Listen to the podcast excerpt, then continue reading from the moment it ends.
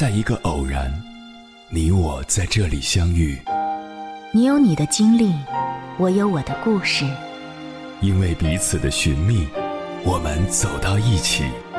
千山万水只为你，捎来谁的秘密？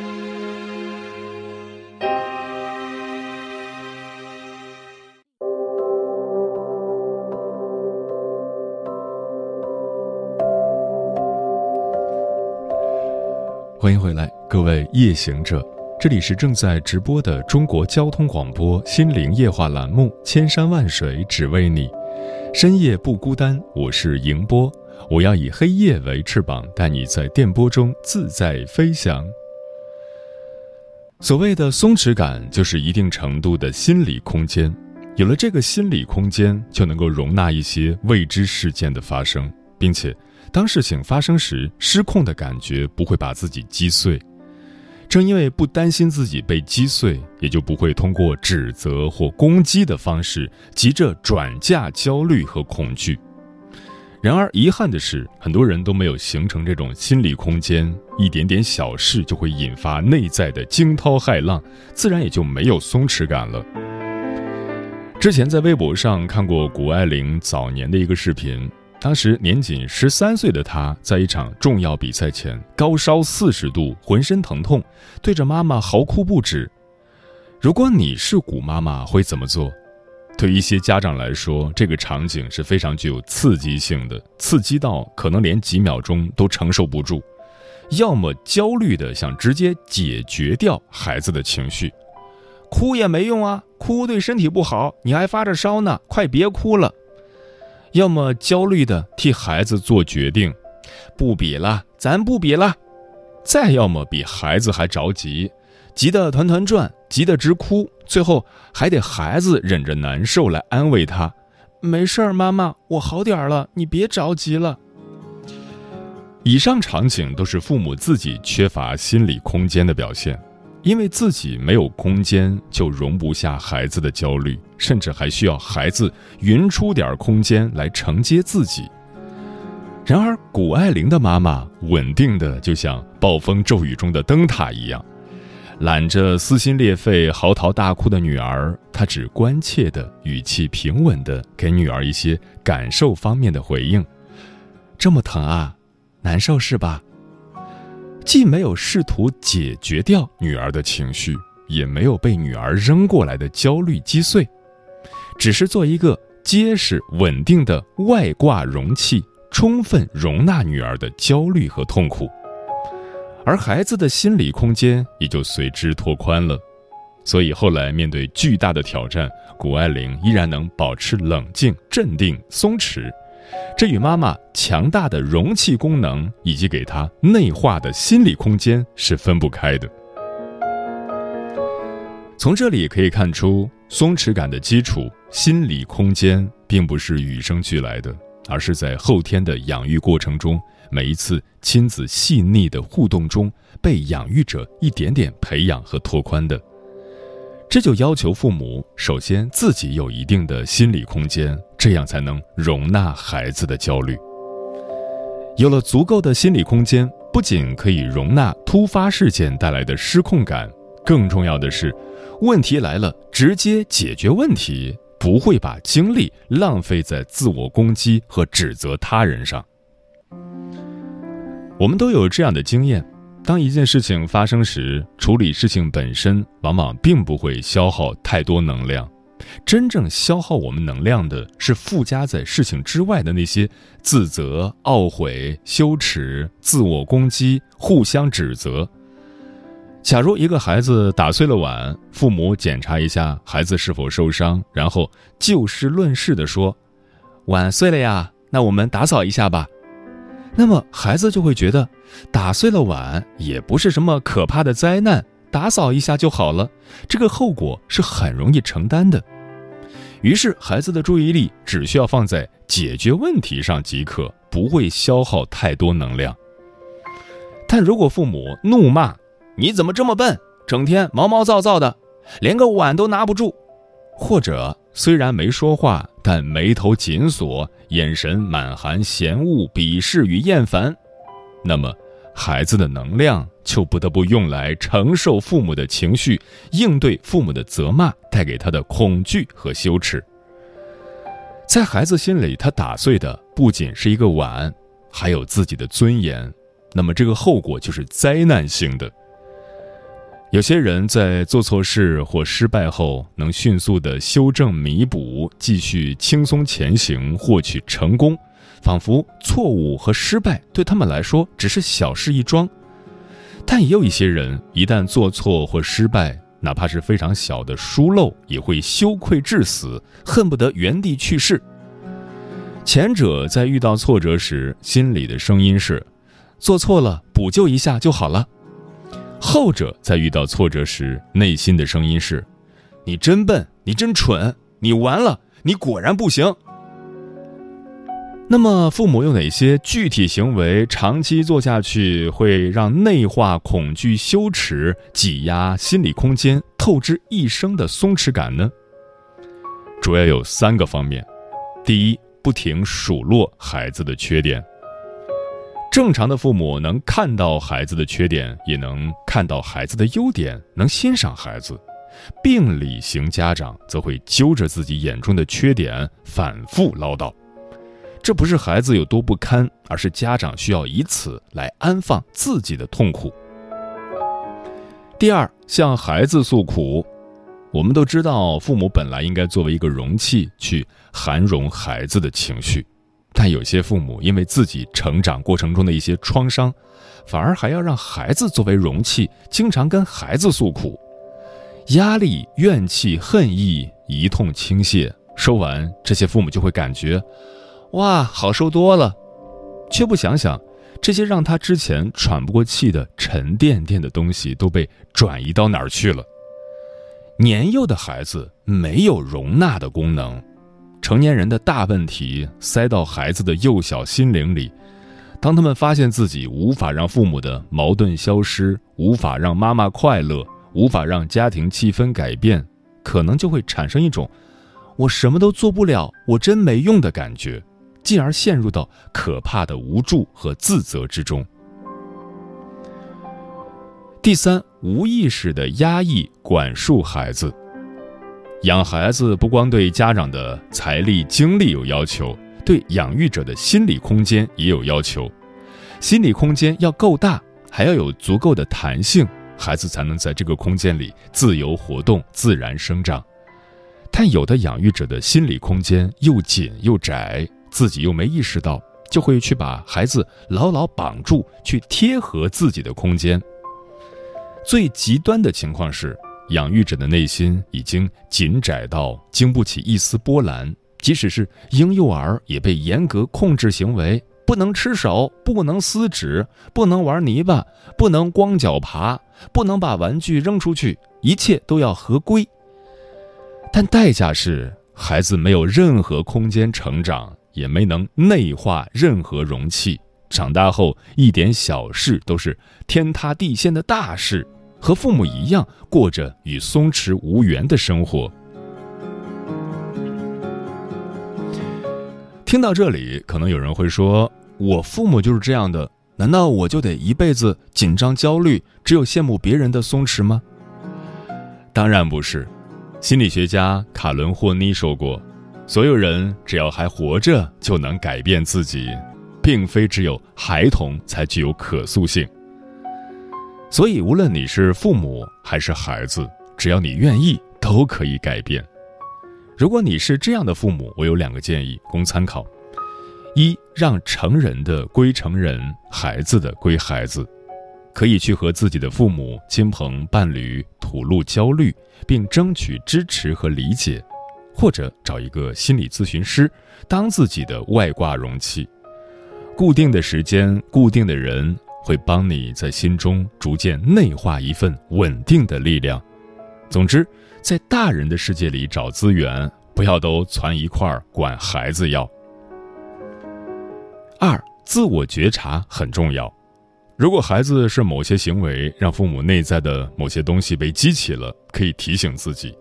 不要立刻把这个东西往外倾倒，不要立刻甩锅给孩子，那么孩子就不会有自己闯下大祸、完了、坏了、毁了这种可怕的感受。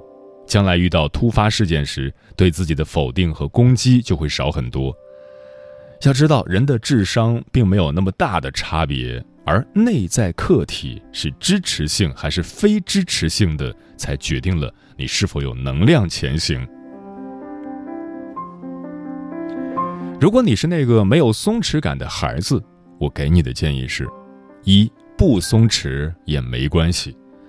请大家记住，所有改变发生的前提都是基于接纳和允许。接纳不松弛的自己本身就是一种松弛，不必为了追求完美的松弛，反而把自己搞得更焦虑。既然松弛的意义就是没什么大不了的，那么不松弛也没什么大不了的。当你从心底这样接纳和允许自己的时候，改变就已经发生了。二、建立新的客体关系。虽然父母的养育与孩子后天的不松弛息息相关，但别人改变与否并不能决定自己的幸福。不如把改造父母的精力省下来，去创造新的客体关系。好的关系就像是一个容器，可以容纳你的负面情绪，帮你的心理空间扩容，让你依然获得成长。没有一个完美开局，的确可惜，但我们仍然可以一点点通关，一点点成长，一点点释放出生命的力量。这也正是来路不由己，前路仍可期。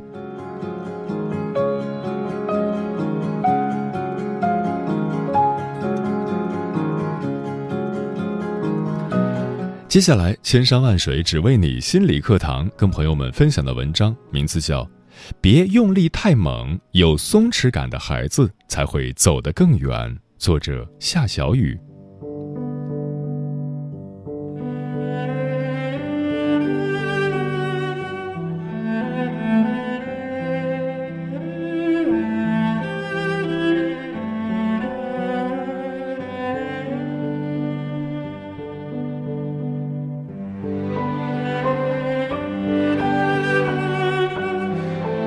在网上看到一位网友的求助，很是心酸。和妈妈的关系很紧张，我该怎么办？他说，他妈妈是那种典型的紧绷型的父母，每次回到家总是能够感受到一股浓浓的焦虑情绪，整天担心这个害怕那个，没有一刻能放松自己。时间长了，这种紧张感就成为了常态，也体现在日常对孩子的养育过程中。他说。我知道妈妈很爱我，但是她为什么就不能像别的妈妈那样活得轻松一些呢？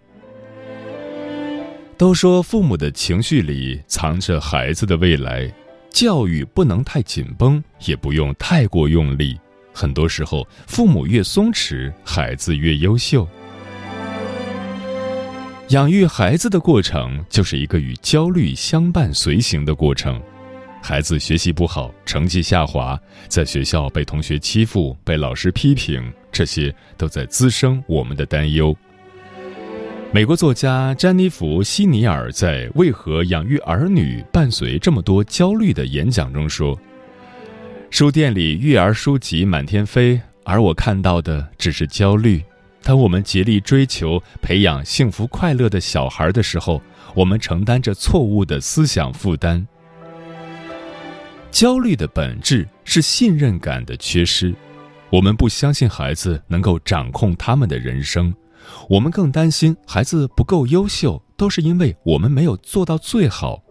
但是我们忘记了，我们的焦虑很多时候会伤害到孩子。好友小敏最近就非常心焦，刚上初中的儿子变得格外拧巴，事事都对着干。你让他往东，他偏要朝西，一言不合就大发脾气。小敏很着急，逮住一切机会和儿子讲道理。有时一看儿子那副心不在焉的样子，气就不打一处来，说不上几句就提高了嗓门，冲着儿子一通嚷嚷。母子之间除了争吵就是冷战，时间长了，儿子不但脾气没有改变，学习也受到了影响，成绩下滑很多。直到那天，儿子冲他狠狠发了火，别再逼我了，我不想再上学了。”他才意识到儿子可能真的受伤了。心理学上有个概念叫做焦虑传导的倒挂。正常的亲子关系中，焦虑的传导顺序应该是父母看到并接住孩子的焦虑，孩子因此抖空内心，轻装前行。但在现实生活中，孩子往往成为了父母情绪的容器，接住了父母的负面情绪。孩子找不到更好的处理情绪的方法，他们就只能像一只受伤的刺猬那样，将自己蜷缩起来，以此换得一丝安全感。当我们给予孩子足够的信任时，他们才能不再紧绷。正如儿童心理学家劳伦斯·科恩说的：“如果我们信任孩子强大而坚韧的生命力，信任亲密关系中所蕴含的积极能量。”信任爱与游戏所提供的自然疗愈效果，那么我们将不再因孩子而担心和焦虑。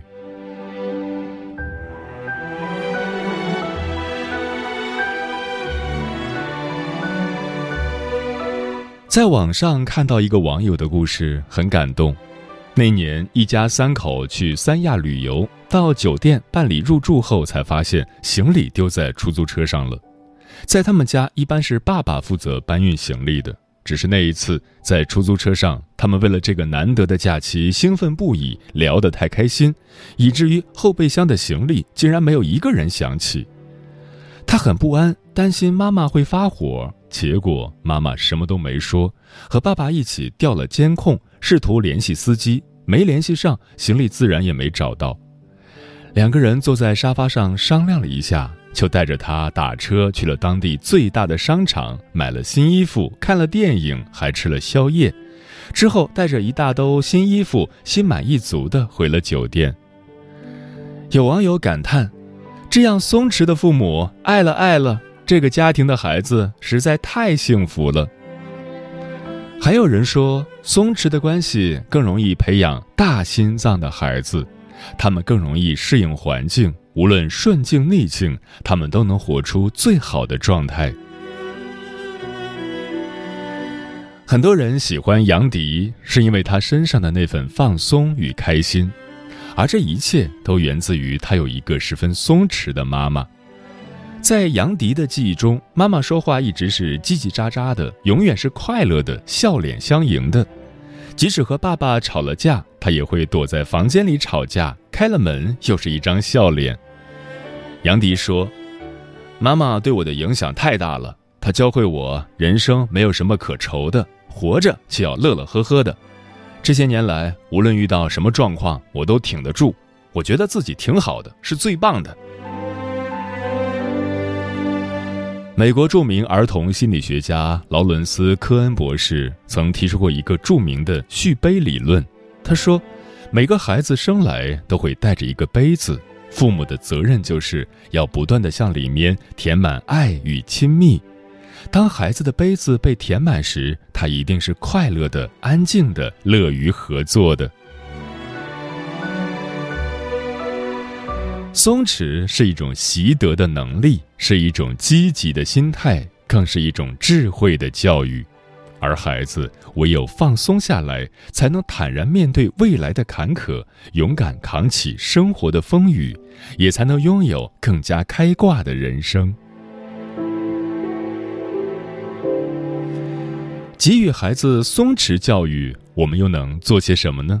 简单说来，可以有四个步骤：一、保持边界，课题分离。阿德勒心理学中有一个理论叫做课题分离。他认为，一切人际关系的矛盾都起因于对别人的课题妄加干涉，或者自己的课题被别人妄加干涉。只要能够进行课题分离，人际关系就会发生巨大改变。随着孩子慢慢长大，我们要为孩子设立物理边界和心理边界，给予他们一个空间。让他们能够按照自己的喜好做出选择，同时，我们还要学会剥离个人的情感，就事论事，专注于事情本身。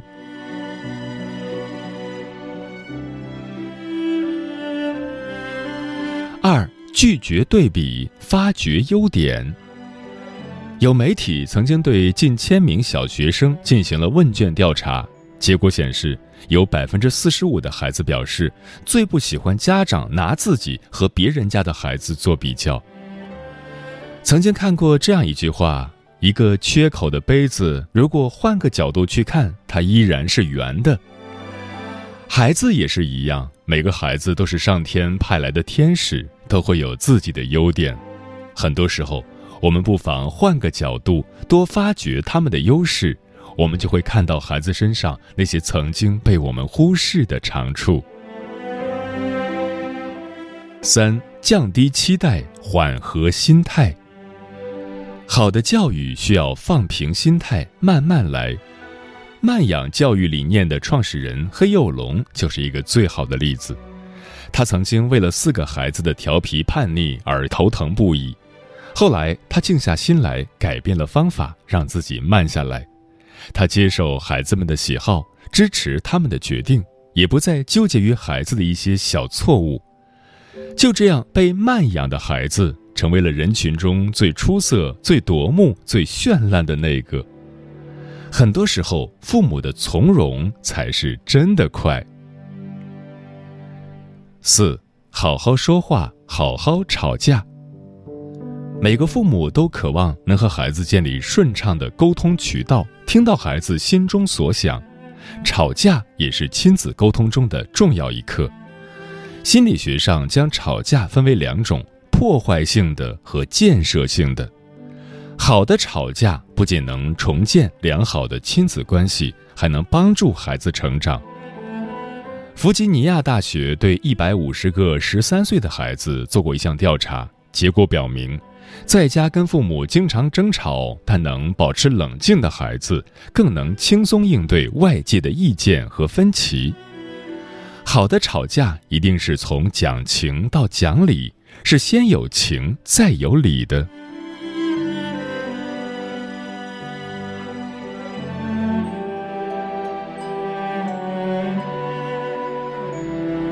电影《心灵奇旅》中有句话：“不是每一个孩子都能成功，但拥有火花的孩子一定会闪闪发光。”好的父母都能找到孩子身上的小火花，和他们相视一笑，然后告诉他们：“我爱你，因为你是我的孩子。”孩子的教育中折射着父母的人生态度和育儿智慧。好的教育不是要用力，而是要用爱。给孩子真正的呵护和照顾，给他们宽容的环境和关爱，他们才能放下内心的芥蒂，自由的生长。